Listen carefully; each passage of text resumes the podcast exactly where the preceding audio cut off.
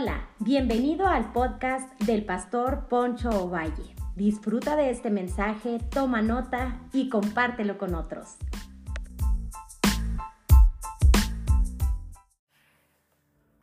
Hola, hola familia. Hoy quisiera traer una reflexión, ya se nos está yendo el 2023, pero siempre es oportuno escuchar una reflexión de las escrituras. Y quisiera traer una reflexión en cuanto a Jesús, que Jesús no es político. ¿Cuántas veces nosotros hemos recibido promesas de los políticos? Ellos empiezan su campaña prometiendo un sinfín de cosas, cosas que a veces son irreales, son ilógicas. Por ejemplo, algunos de ellos prometen pavimentar, mejorar este, la infraestructura de la ciudad, pero con el tiempo uno se da cuenta que eh, muchas de las promesas pues no son llevadas a cabo, no se cumplen. Bueno, por eso le he titulado a esta reflexión Jesús no es político. Y quisiera hablar sobre el cumplimiento de la promesa en la vida de Abraham y Sara cuando Dios les dice que van a tener un hijo. Génesis 21, 1 y 2 dice, visitó Jehová a Sara como había dicho, e hizo Jehová con Sara como había hablado. Y Sara concibió y dio a Abraham hijo en su vejez, en el tiempo que Dios le había dicho. Me sorprende mucho esto porque el texto dice, y hizo Jehová con Sara como había hablado. La Biblia también dice que Dios no es hombre para que mienta, ni hijo de hombre para que se arrepienta. En las promesas de Dios entendemos que Dios no tiene prisa, Dios tiene un calendario, ya que la voluntad de Dios es agradable y es perfecta. Él va a cumplir su promesa en su momento y en su tiempo. También Dios nunca olvida sus promesas. Hay un momento en que parece que Dios, pues como si Dios se hubiera olvidado de nosotros, como si el cielo estuviera cerrado y como si se hubieran caducado, no sé, aquellas promesas que Dios tiene para nosotros. Pero las promesas de Dios siguen vigentes, siguen al día. Dios quiere bendecirnos. También las promesas de Dios, pues están vinculadas, pues en, en, en cuanto en su contexto y en su tiempo. Dios le había dicho a Abraham que tendría un hijo el hijo de la promesa. Entonces, Abraham, pasaron 25 años para que se cumpliera la promesa de Abraham, eh, en la vida de Abraham y Sara. Abraham sale de la tierra de Canaán, de Ur de los Caldeos, perdón, a la edad de 75 años. Ya vemos a Abraham aquí casi cumpliendo 100 años, cuando le dice, y tendrás un hijo y llamarás su nombre Isaac. Me sorprende mucho esto porque Dios sigue interesado en bendecirnos. Pero ¿qué aprendemos a través de que Dios cumple sus promesas, Dios no es como los hombres que miente y se retracta y es voluble en cuanto a su carácter, no, Dios es perfecto y la Biblia dice que Dios no cambia, que no tiene variación de sombra. Entonces, lo primero que analizo y encuentro es que Dios cumple sus promesas hasta que estemos listos para recibirlas. Hebreos 6:15 dice, entonces Abraham esperó con paciencia y recibió lo que Dios le había prometido. Me sorprende mucho esto porque Dios bendice a sus hijos hasta que están preparados. Dios bendice a las personas porque la bendición requiere compromiso, disciplina y fidelidad. Hay personas que están orando por finanzas, que Dios mejore sus finanzas, pero lamentablemente ellos no son fieles y no están preparados para recibir dinero. Su corazón automáticamente puede confiar más en las finanzas que en Dios.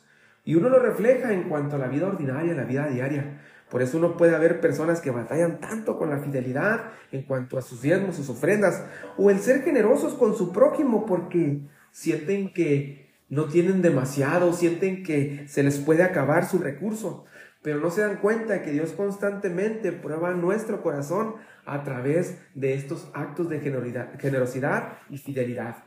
Abraham pues necesitaba madurez espiritual porque por eso el Señor esperó y dijo, necesito que Abraham madure.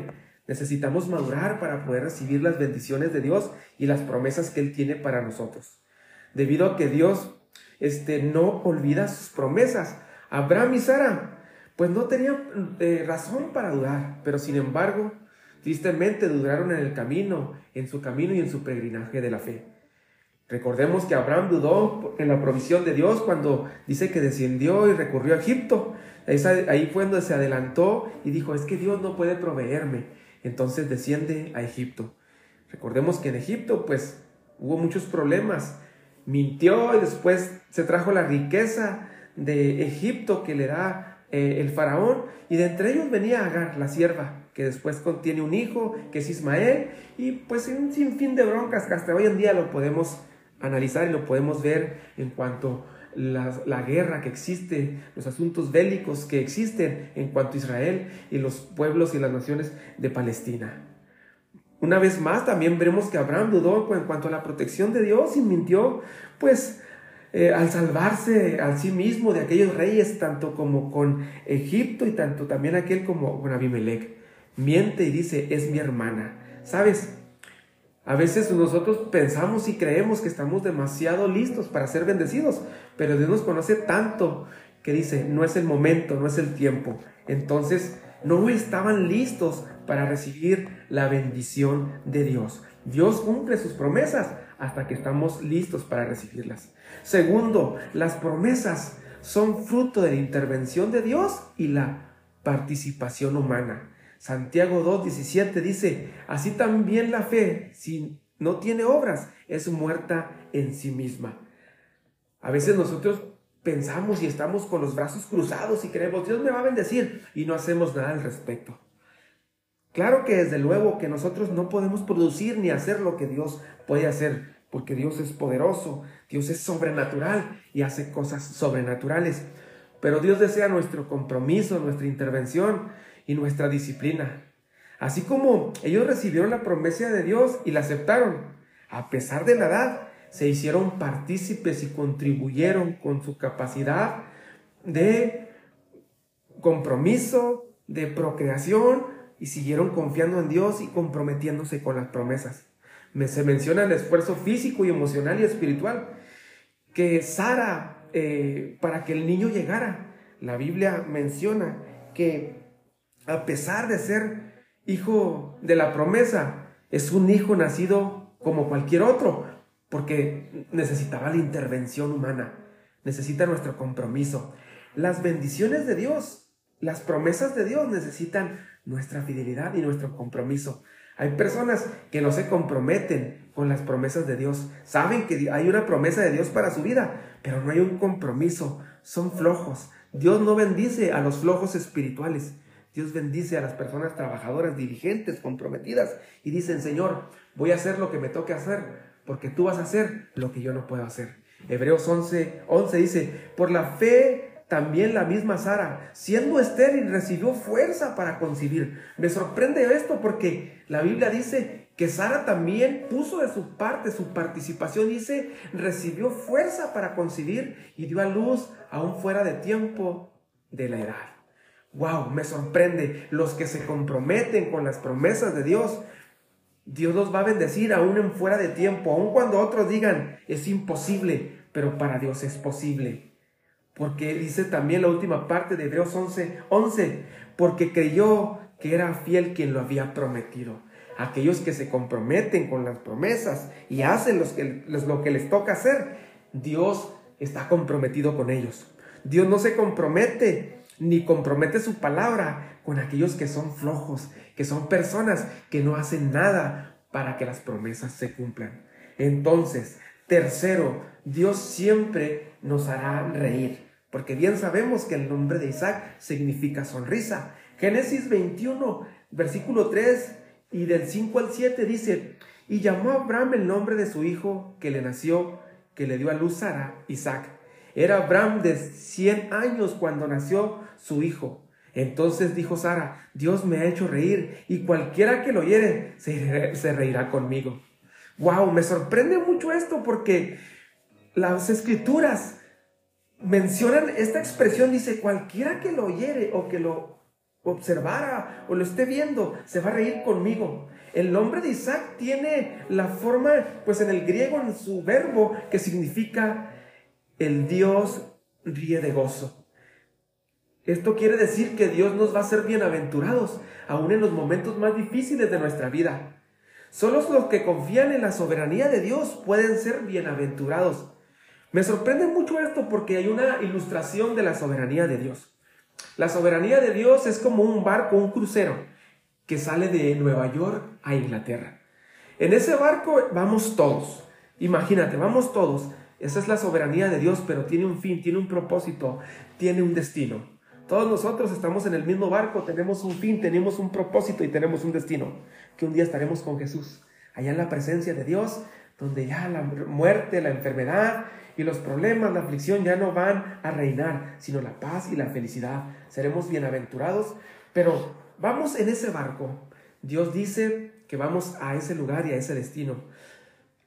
En ese barco uno determina la actitud que va a tener. Por ejemplo, en el crucero, dentro de ese crucero existen eh, cosas recreativas como, no sé, una alberca, una cancha de tenis, eh, juegos de mesa, restaurantes, eh, cosas recreativas que nos hacen pasar un buen momento. Bueno, yo considero que la soberanía de Dios también tiene momentos difíciles, momentos agradables que nos van a hacer reír, sonreír, aún en los momentos más difíciles.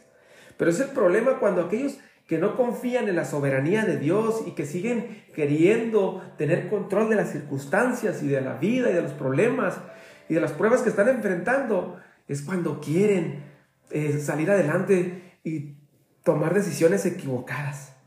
Es entonces que se empiezan a frustrar y viven la fe amargados, tristes, viven la fe muy frustrados, pero déjame decirte algo. Dios desea que encontremos gozo en la soberanía de Dios. La Biblia dice en Juan 10:10, 10, porque yo he venido para que tengan vida y para que la tengan en abundancia. Creo que hay aflicción, creo que hay momentos difíciles, pero también creo que hay momentos recreativos donde la presencia de Dios nos hará sonreír como hizo sonreír a Sara y a Abraham. Solo los que confían en la soberanía de Dios pueden ser bienaventurados. Hay algunas explicaciones que desprenden del significado de Isaac. Porque recuerde que Dios este, nos quiere hacer reír aún en esta vida tan difícil, donde quizá hay momentos difíciles, pero también hay momentos de alegría. Recuerde también que Abraham se ríe escéptico al escuchar que tendría un hijo. Se ríe y dice, wow, ¿será cierto? Porque también recuerde que ella también se reía y así como, ay, es ilógico, una mujer de avanzada edad, de 90, 90 y tantos años, tendrá un hijo. Pues déjame decirte que Dios, la edad que tenemos, los momentos difíciles que atravesamos, no es un factor eh, que Dios esté eh, eh, tomando en cuenta para que sus promesas entren en vigor. Sara se sonríe al escuchar que tendría un hijo a sabiendas que ella era estéril. Para, para acá, por eso me sorprende, porque esto me da una alegría, porque cada vez que las personas veían a Isaac o veían a Sara con su panza, o ya lo veían el niño que estaba amamantando a un niño de, y de 90 años en su vejez, la gente se iba a reír. Se volvió un espectáculo que daba la gloria a Dios, porque también la escritura dice que todo lo que Abraham hizo por la fe no fue para su gloria, sino para dar la gloria a Dios. Las promesas de Dios se cumplen en nuestras vidas, no para satisfacer nuestra sed de victoria, nuestras frustraciones o para sobresalir entre la sociedad y sentirnos superiores, porque a veces pensamos y creemos que somos una raza superior como hijos de Dios y vemos a la humanidad y vemos a nuestro prójimo con desprecio y decimos, es que soy un hijo de Dios y Dios me va a bendecir y estos lo verán, estos impíos y mundanos. Déjame decirte que esa es una actitud equivocada y que no es bíblica. Dios nos va a bendecir para su gloria, no para nuestra gloria. Dios nos va a bendecir para que su nombre sea exaltado y otros vean y van a reír y van a decir, wow, era imposible. Ve, checa, mira, los vecinos están viendo al bebé. ¿Cómo, Sara, si tú eres una mujer de avanzada edad? ¿Cómo tú, Abraham? ¿Ves a Abraham, un hombre de avanzada edad, 100 años? Pues rían, pero no rían de burla, no se están burlando, se están riendo de asombro, se están riendo de, de, ese asombro tan impresionante al ver que Dios cumple sus promesas, que Dios cumple lo que dice, que para Dios el tiempo, las circunstancias no es un factor que impide que sus promesas se cumplan. Solo en Dios podemos ser bienaventurados y Dios nos quiere hacer reír, porque Dios no es como los políticos, Dios es rey de reyes y señor de señores. Él controla todo. pero Él estaba esperando que estemos preparados para que seamos bendecidos, que seamos maduros espiritualmente, que colaboremos y que nos comprometamos con las promesas de Dios. Y es así que Dios nos hará sonreír y nos hará ver que en Él hay plenitud de gozo. Recuerda, Dios desea bendecir nuestra vida de una manera maravillosa, de una manera poderosa. Así que te mando un fuerte abrazo y recuerda, Dios cumple sus promesas porque no es político, pero desea que nos comprometamos con sus mandamientos, que tengamos una fe comprometida, una fe entregada, una fe obediente y sus promesas se van a cumplir en su tiempo y en su momento. Bendiciones.